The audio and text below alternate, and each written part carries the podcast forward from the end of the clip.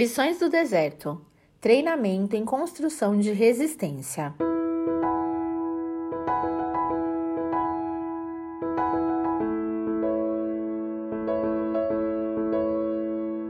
Outro objetivo do treinamento é aumentar a resistência. Os atletas são treinados para que seus corpos tenham resistência para durar não apenas o período de treinamento, mas também para todas as competições que participarão no futuro. Não somos diferentes como seguidores de Cristo. A estação do deserto nos treina para o longo prazo, não apenas para o presente. Ele nos treina para as próximas estações de crescimento, construindo resistência dentro de nós.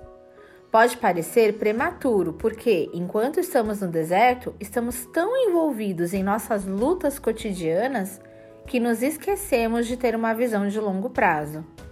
É importante lembrar que o deserto não dura para sempre. Quando Deus completa sua obra em nós para esta temporada, ele nos facilita para a próxima. Para perseverarmos e progredirmos em nossas jornadas subsequentes, precisamos de resistência embutida profundamente dentro de nós. O deserto faz exatamente isso.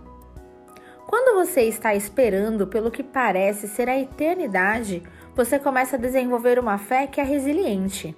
É uma fé que não desiste porque você sabe em seu íntimo que Deus está fazendo algo. Quando você se sente cercado, você começa a olhar para cima, porque não tem nenhuma outra opção viável.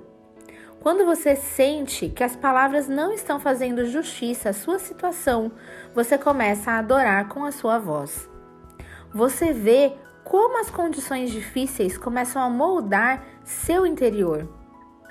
Você não está mais esperando indiferente ou sentindo pena de si mesmo.